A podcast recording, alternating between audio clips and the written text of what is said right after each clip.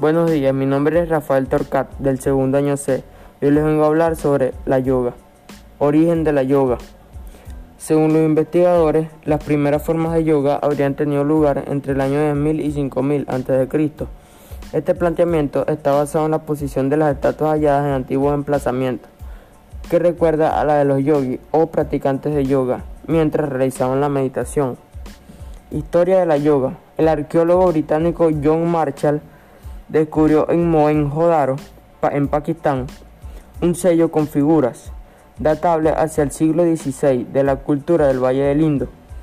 En 1931 publicó su interpretación, imaginando una supuesta criatura antropomorfa con cuernos en una posición sentada con las piernas cruzadas. Marshall elaboró cuatro hipótesis, aún no están confirmadas.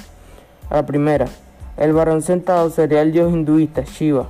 La segunda, como está rodeado por un rinoceronte, una vaca, un elefante, un tigre y un ciervo, Marshall afirmó que se trataba de Shiva como Pashupati, el señor de las bestias, y con ese nombre bautizó al sello.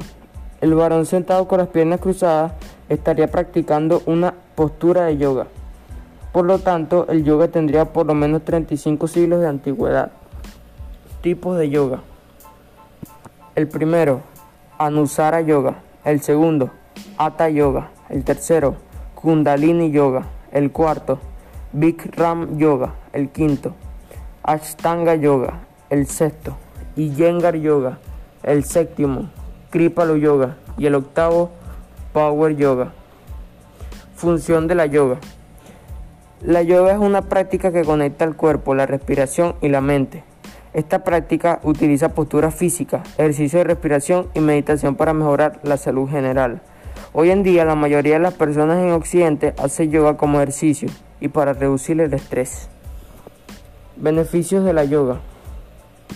A medida que practicas yoga, según la disciplina más tradicional o, o técnicas más modernas, verás que ganas tono muscular, elasticidad, flexibilidad, mejoras tu postura y descansarás mejor.